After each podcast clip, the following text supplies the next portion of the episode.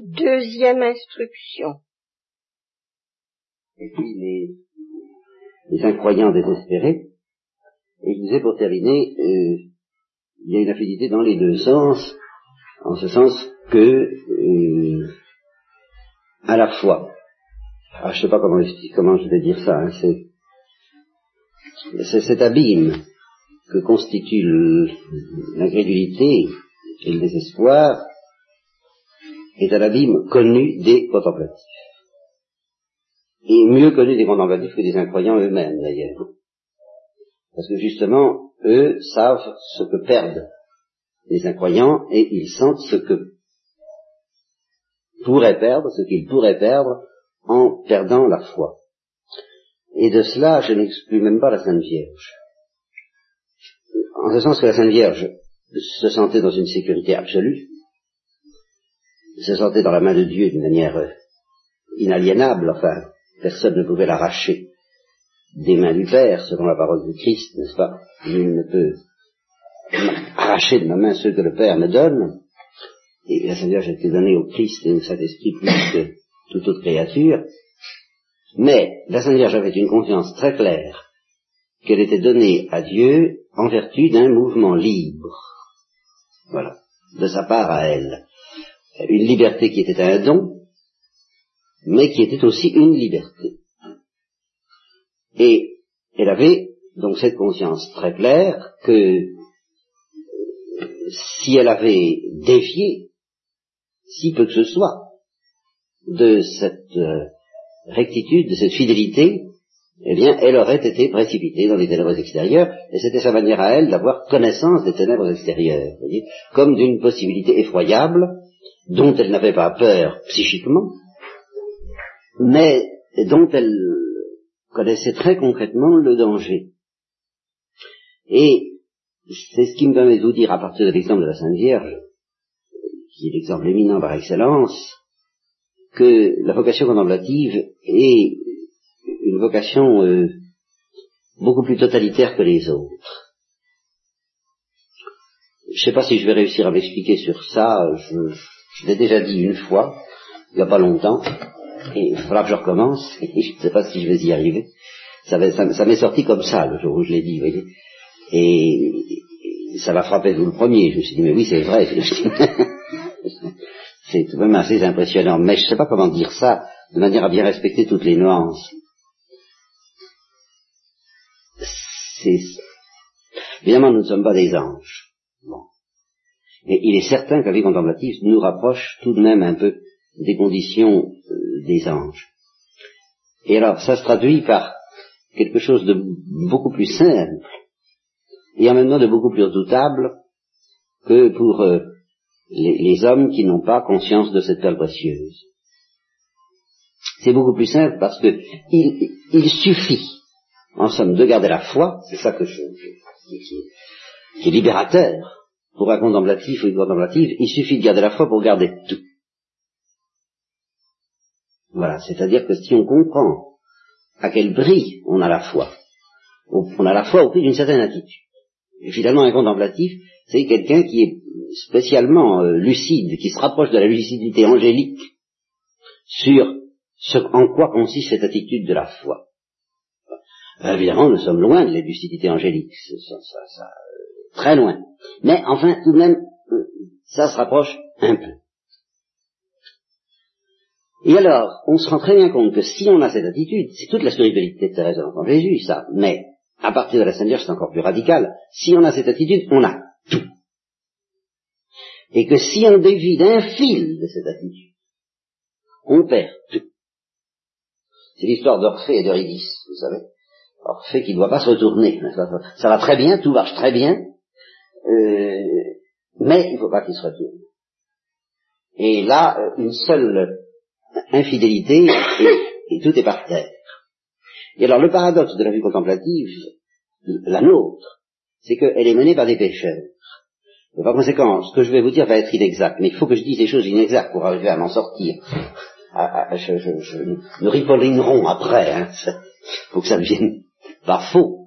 Hein. Mais, et, et, nous allons retrouver quelque chose d'ailleurs de tout à fait étonnant, parce que nous allons retrouver une intuition luthérienne, figurez-vous. Luther a, frôlé cette vérité.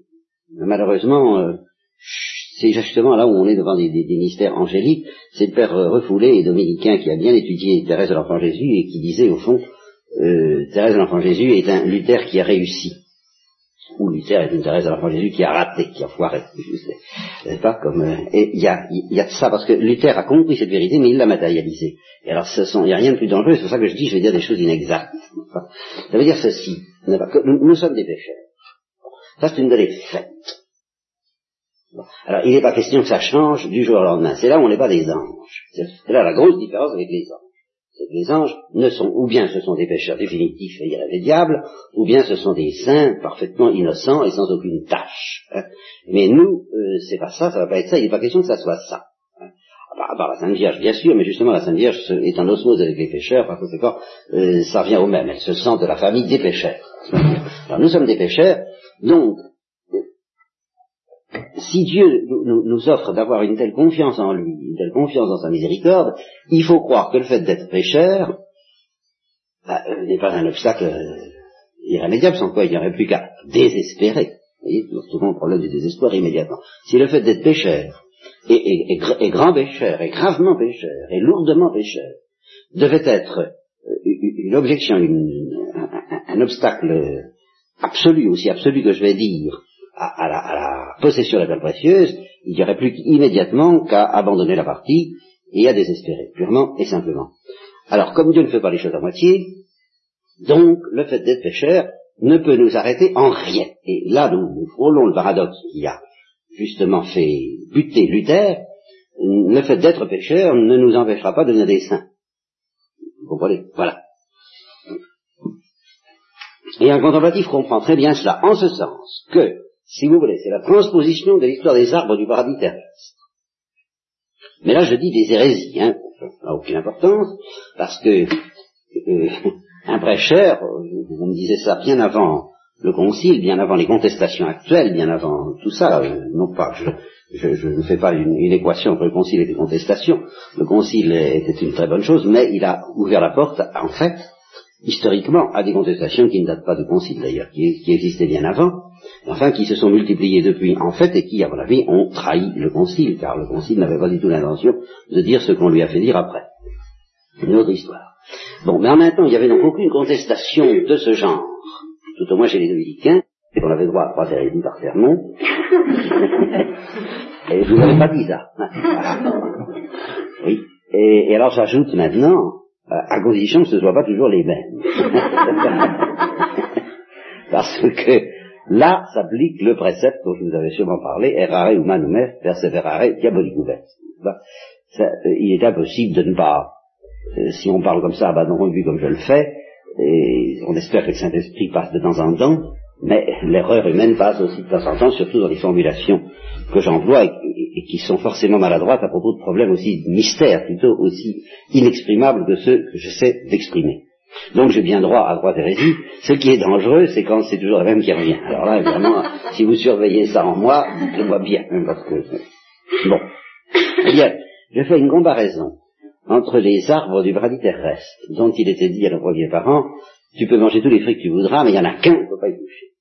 Eh bien, je, je transpose ça à nous pécheurs, Dieu nous dit, en quelque sorte, hein, c'est là où commence mon hérésie, la pas hérésie, hein, pour que vous soyez bien tranquille, c'est pas vrai ce que je dis, mais c'est qu'on fait comprendre. Tu peux faire tous les péchés que tu voudras, sauf un.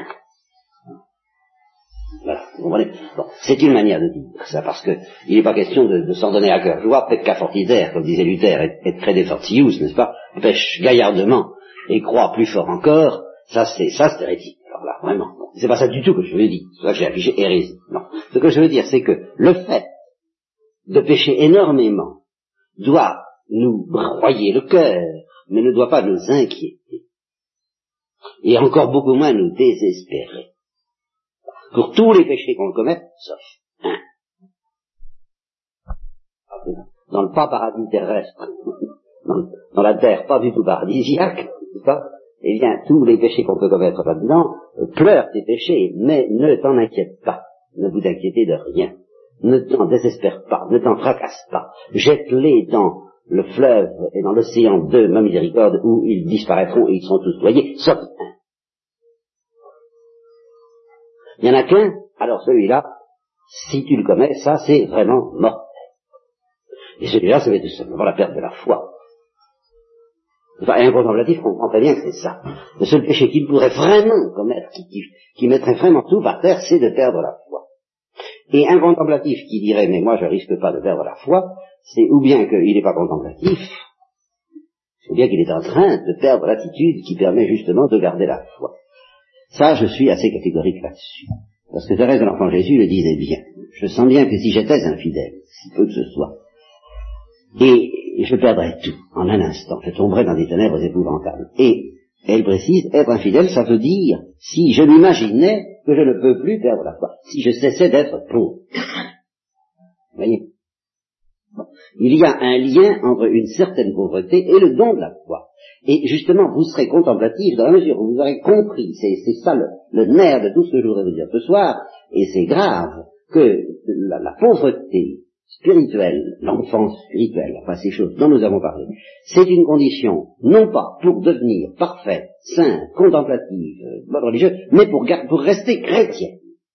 Parce que vous comprenez que si vous ne courez pas le risque, si vous n'acceptez pas de courir le risque de tout perdre sitôt que non pauvre, vous ne serez jamais des contemplatifs. Ça, ça ne peut pas être un luxe en disant, bon, voilà, j'ai la foi, bon, et alors après ça, ben alors je vais essayer tout de même de, de, raffiner et de suivre, moi, Céline, Thérèse, dans ces exercices d'acrobatie aérienne, et pour ça, ben, je vais essayer de travailler la pauvreté, puisqu'il paraît qu'il faut travailler la pauvreté, n'est-ce pas, comme on travaille son, la, sonate en ut majeur euh, BWV 47 de Jean-Sébastien Bach, faut que, il faut que je travaille mon violon, que je travaille mon il faut que je travaille ma pauvreté, comme, comme, un, comme un surcroît. Alors là, euh, vous serez jamais contemplatif si vous faites ça. Vous serez peut-être chrétien, vous remarquez. Alors là, je ne vous dis pas, vous serez peut-être pas en danger, ça, je suis d'accord, hein, vous ne serez pas contemplatif. Un contemplatif, un contemplatif, c'est un risque tout. Et nous, nous, atteindrons cette pauvreté extraordinaire que Dieu demande de nous que si justement nous sentons bien, nous, nous cette pauvreté elle est tellement profonde, elle est tellement surhumaine que nous, nous, ne la garderons que si nous sentons que c'est une question de vie ou de mort, et de vie ou de mort euh, totale. Euh, je dirais, c'est sous la pression des ténèbres extérieures, pas, c'est sous la pression de l'abîme dont nous sentons qu'il s'ouvrirait sous nous pas immédiatement, si nous décollions de la pauvreté, que nous viendrons pauvres. C'est à force de sentir. Vous comprenez, je, vais comparer, encore une, comparaison très, très grossière. Vous, êtes dans une maison et, ça, se bat autour de vous. Hein. Bon, dans la maison, vous êtes à l'abri. Être pauvre consiste à rester dans la maison. À ne pas mettre le nez dehors, comme quelqu'un qui, qui dit, tiens, oh, euh, c'est intéressant, quest ce qui se passe. Vous dites, non, faites attention, vous risquez d'attraper une... Bon, eh bien, si vous ne vous sentez pas en danger de mort, vous vous mettez le nez dehors. Si vous vous dites, oh non, il n'y a pas de danger, mais par perfection, pour être fidèle, je vais essayer de ne pas mettre le nez dehors, vous mettrez le nez dehors. C'est pas Il n'y a que quand vous aurez vraiment expérimenté, selon une autre comparaison, mais très voisine, c'est là que tous les étages sont en feu et qu'il vous rester à la cave. Parce que c'est, dès, le rez-de-chaussée, c'est l'incendie. Eh bien, vous resterez dans la nuit de la foi. on retrouve Saint Jean de la Croix. Faites attention, ne sortez pas Là, vous serez, vous êtes dans la sécurité, vous êtes dans la fraîcheur d'une cave bien, bien dilatée. Vous trouverez la paix, vous trouverez le repos, mais dans, la cave. Car tous les étages sont en feu. Alors, celui qui, celui qui, qui, dit à Dieu, écoutez, ne mettez donc pas tous les étages en feu, et, croyez-moi, je, je, resterai quand même à la cave, il se trompe sur lui-même. S'il n'y a pas le feu au premier étage, il montera de temps en temps voir un peu ce qui se passe là-haut. Et, c'est dans cela que le démon et les ténèbres extérieures jouent un rôle très profond pour nous maintenir dans la pauvreté. Et la Sainte Vierge, je, elle n'avait pas besoin de sentir ça du dehors, d'aller de, temps en temps voir si le démon était là. Elle le savait très bien. Que, que, le moindre faux pas dans, dans, dans l'attitude de la pauvreté, c'était la mort. Voyez? Bon. Cette description que je vous fais là, si si j'insistais trop, je vous ai dit qu'elle peut être hérétique, j'ai essayé de prendre mes précautions pour qu'elle ne soit pas hérétique, mais elle peut être dangereuse et fausse d'une autre façon.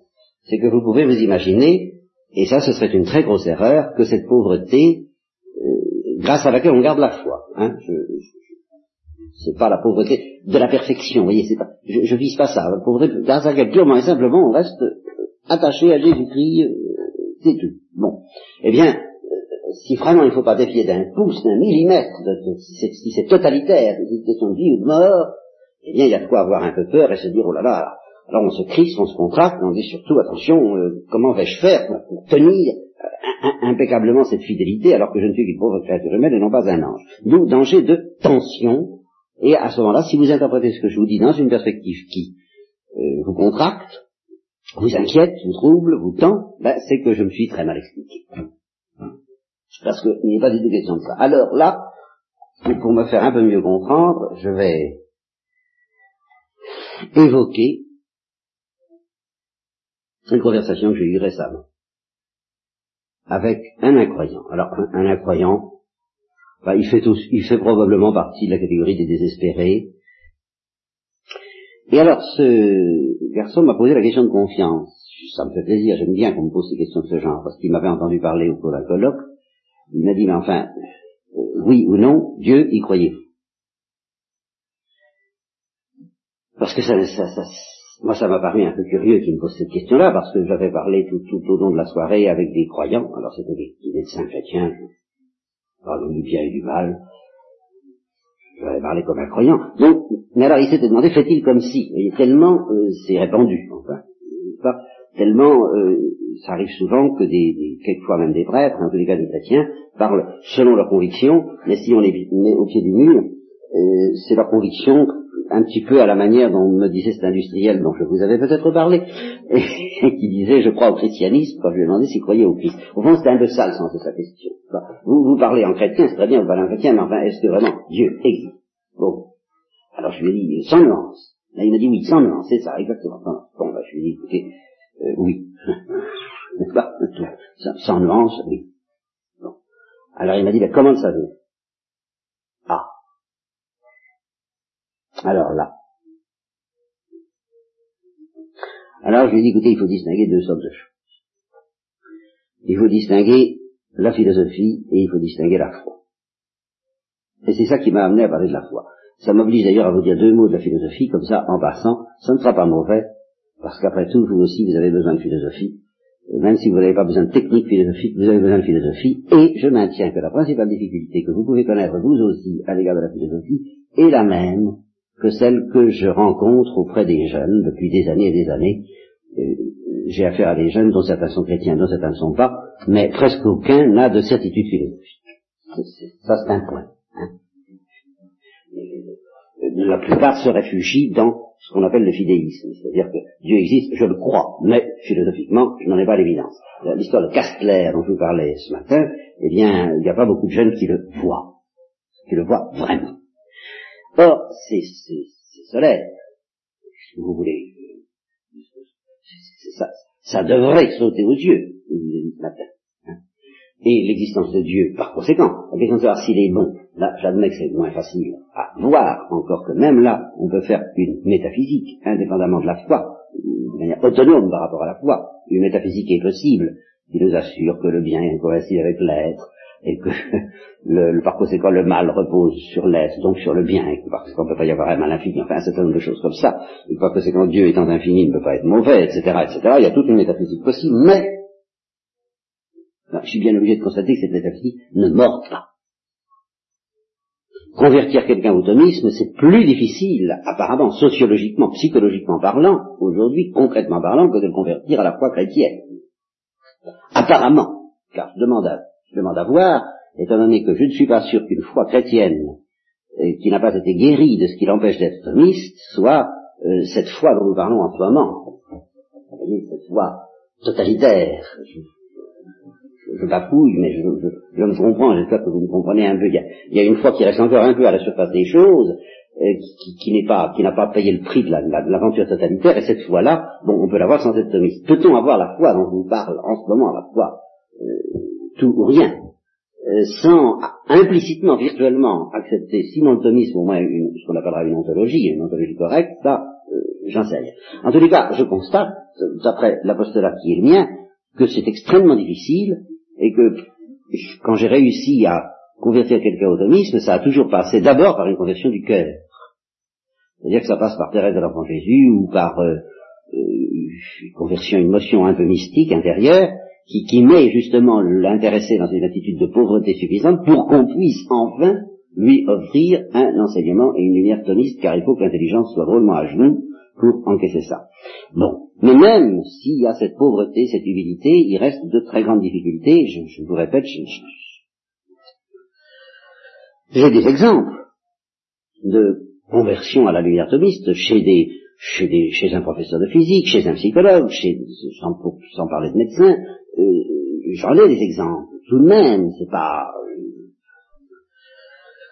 Ça vous dit à des choses extrêmement cocasses, je, vais vous donner ça comme ça, vous allez voir. Bon, dialogue entre un, un dominicain et un professeur de physique. Ça et le, le, nous appellerons A, l'un des interlocuteurs, et B, l'autre.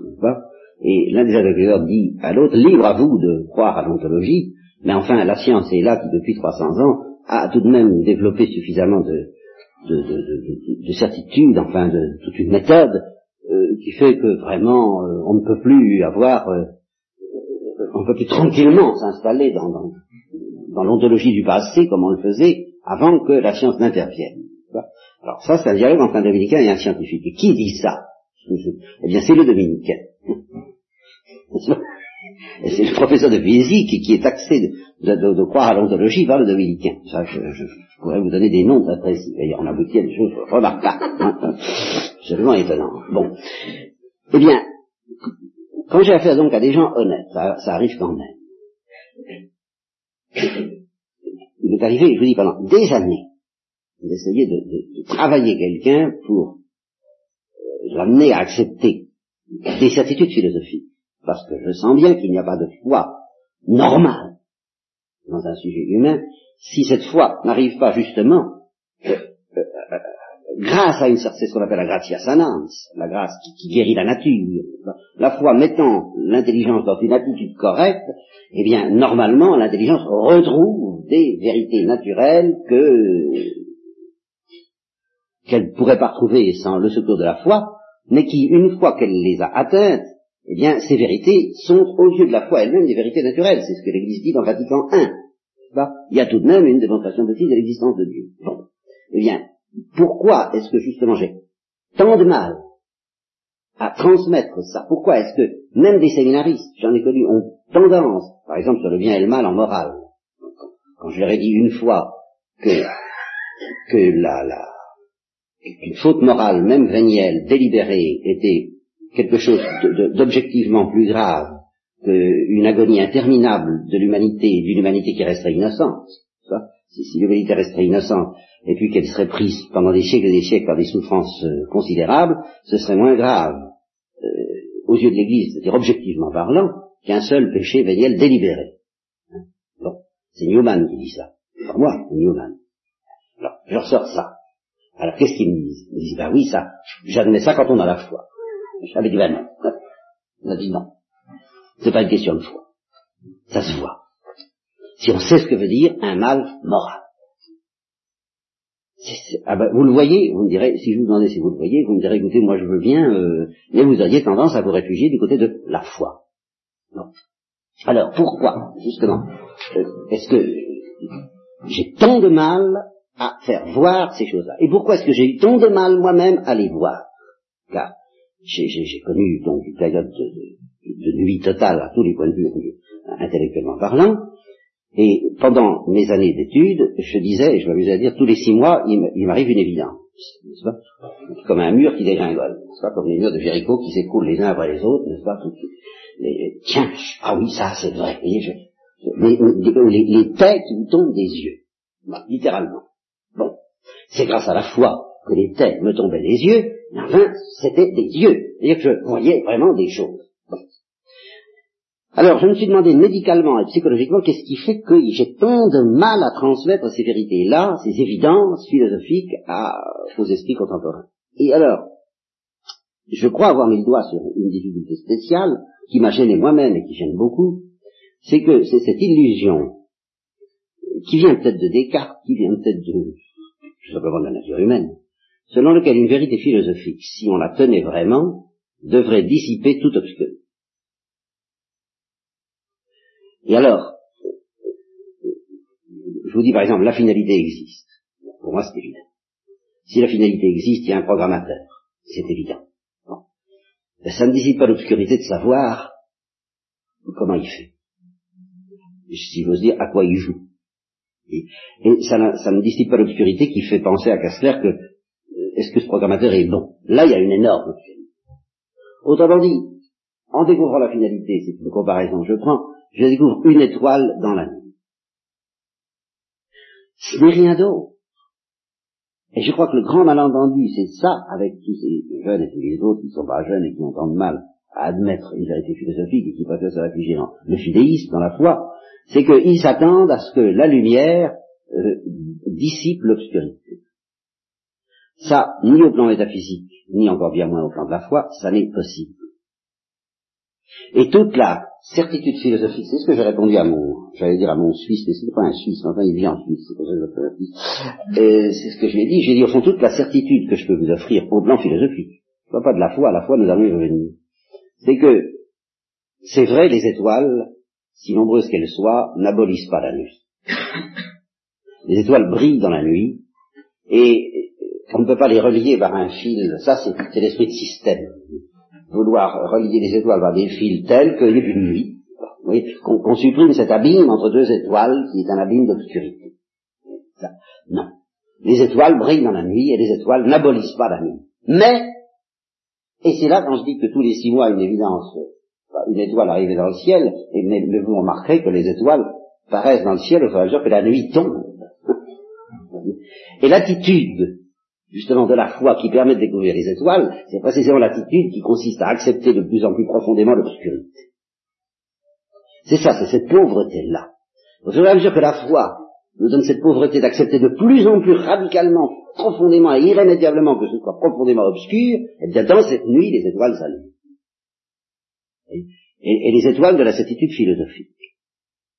Et alors là, plus ça va, plus je dis les étoiles n'abolissent pas la nuit, qui devient de plus en plus profonde, moins la nuit abolit les étoiles, qui brillent de plus en plus fermement dans le firmament. C'est corrélatif. Alors vous voyez à la fois combien c'est lié à une attitude que seule la foi nous donne de pauvreté, car au fond c'est ça la résistance. Ils ne voient pas les étoiles parce qu'ils ne veulent pas que la nuit tombe. Alors, euh, il navigue dans le crépuscule.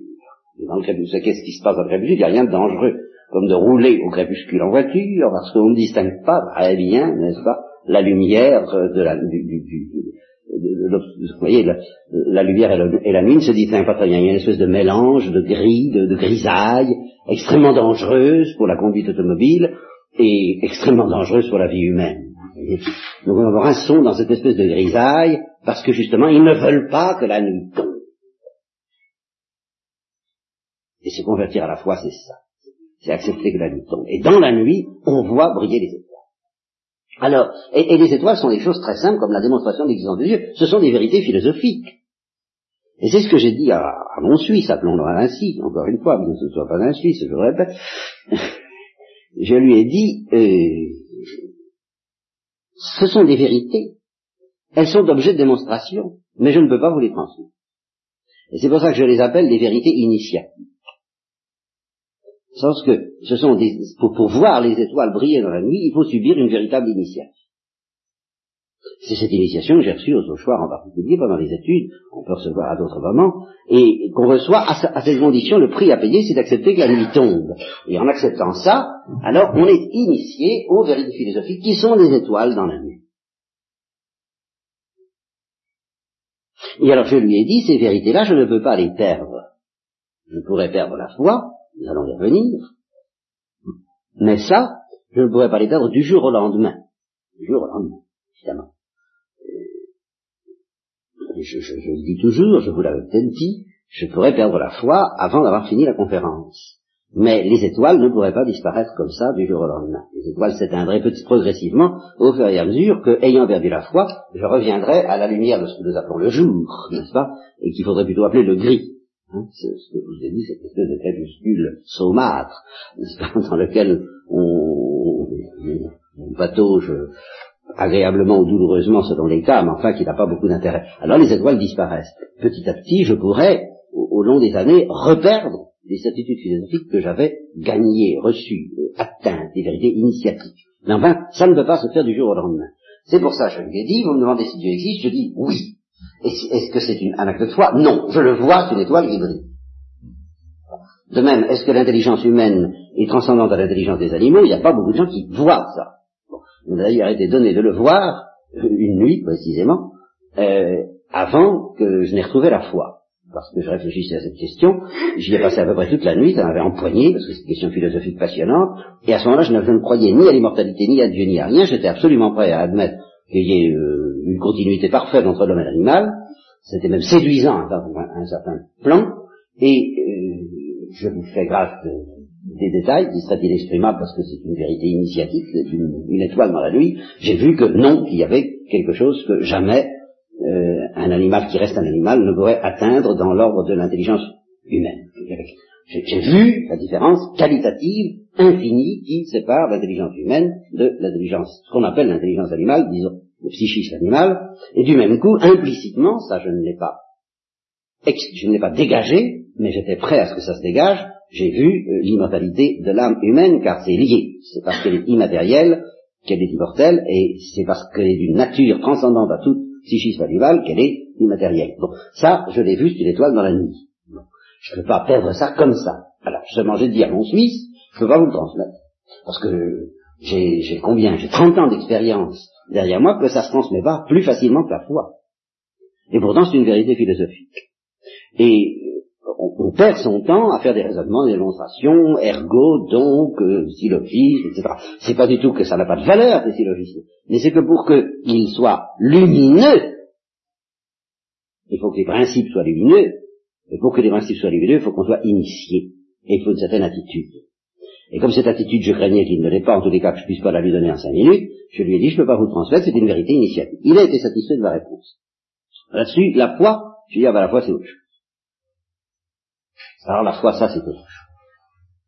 Et alors je lui ai dit deux choses contradictoires, qui lui ont paru contradictoires et qui apparaissent en effet contradictoires, euh, sur lesquelles je vais peut-être euh, vous laisser en abordant tout de même un petit peu le début, avoir sens qui sera alors euh, notre réflexion de la matin. Je lui ai dit, pourquoi est-ce que je crois En fin de compte? Voilà, c'est la question que vous me posez. Pourquoi est-ce que je crois? Et si je suis tout à fait honnête, je suis obligé de vous répondre. En fin de compte, si c'est au bout, j'en sais rien. J'en sais. J'ai toutes sortes de raisons à vous donner. Toutes les raisons de l'Église. L'Église a des raisons de croire, je les connais, je les approuve. Ce sont des lumières dans la nuit aussi, ça. Je les vois bien, les raisons que l'Église a de croire. Je dis que l'Église, vous voyez, je me base à un niveau très universel, je ne vois pas des raisons de, de, de, ou de telle, n'est-ce pas? Dis des raisons que l'Église offre pour justifier sa foi je les connais, je les comprends et je les vois. Ce sont des étoiles dans la nuit. Mais l'Église est la première à dire qu'on peut très bien voir ces étoiles et ne pas croire. Il y a un saut à faire. C'est l'Église qui le dit. Donc je suis pas hérétique, je suis en bonne compagnie, ça va bien. Hein et alors je témoigne, ben oui, je me rends très bien compte que toutes ces raisons, premièrement, je pourrais les avoir, les comprendre comme je les comprends et perdre la foi. Deuxièmement, euh, il peut arriver des orages magnétiques, des nuages, euh, des, troubles psychiques, qui font que je ne sais plus si je les vois, si je les vois pas. Je ne dis pas quand je ne les vois pas, mais justement ce sont des étoiles dans la nuit. Or, le propre des étoiles dans la nuit, c'est que si vous regardez les étoiles, vous voyez les étoiles, mais si votre regard dévie, et il peut arriver qu'il dévie sans que ce soit de votre faute, et que vous soyez plongé entre deux étoiles en pleine purée, hein, dans, l'opacité de, de, de l'entre-deux étoiles, et puis vous voyez plus rien du tout. Hein en fait, les étoiles sont là, et dès que le calme reviendra, elles continueront à briller dans la nuit, de même que les cloches des couvents recommencent à teinter dans le silence du soir, dit Marcel Proust, n'est-ce pas, alors qu'on ne les entend pas pendant la journée, parce qu'il y a le tintamarre de la ville qui empêche de les entendre, mais que sitôt que les bruits s'apaisent, on les entend de nouveau. Bon, ben, le calme revenu, je reverrai les étoiles, mais il peut arriver des moments où je ne vois plus du tout, moi. Bon. Et cependant, en ayant l'impression d'avoir perdu toute raison de croire, euh, je croirai. Alors les seules choses que je peux dire de ma foi, c'est premièrement je ne peux pas faire autrement, euh, premièrement je ne sais pas pourquoi, et en fin de compte je crois parce que je ne peux pas faire autrement. Une force me pousse, et c'est ce que j'ai appelé dans une conférence très récente le principe d'Archimède. Une poussée qui est égale à ma pesanteur, à la pesanteur de toutes les raisons qui m'inclineraient hors de la foi, je reçois une poussée qui fait que je ne sais pas pourquoi, je ne sais pas ce qui se passe, je suis soutenu, je suis soulevé, et je crois, sans savoir pourquoi ni comment. En fin de compte, voilà mon témoignage à ce jeune homme, et c'est sur lui que nous reviendrons pour... Alors je vous expliquerai demain matin que, en fin de compte, cette poussée est liée à une certaine attitude, mais justement, ce n'est pas une attitude crispée. Et c'est tout le contraire d'une attitude crispée. C'est au contraire une attitude d'une détente c'est la détente totale. Je dirais, c'est la capitulation totale, c'est, une certaine pauvreté. Et si justement, je, je, me rends bien compte que si je voulais posséder cette vérité, je la perdrais immédiatement. Mais dans la mesure où j'ai un peu perdu la partie, accepté de perdre la partie, accepté de n'y comprendre rien, alors, ben, je, je, constate, je constate, je témoigne, je, quelque chose me porte, quelque chose me pousse, qui fait que je ne sais pas comment ni pourquoi, mais irrésistiblement, je crois. Et quand on a expérimenté que cette foi, justement, nous sort du, dedans, euh, à notre insu et presque malgré nous, je crois qu'on commence à être contemplatif.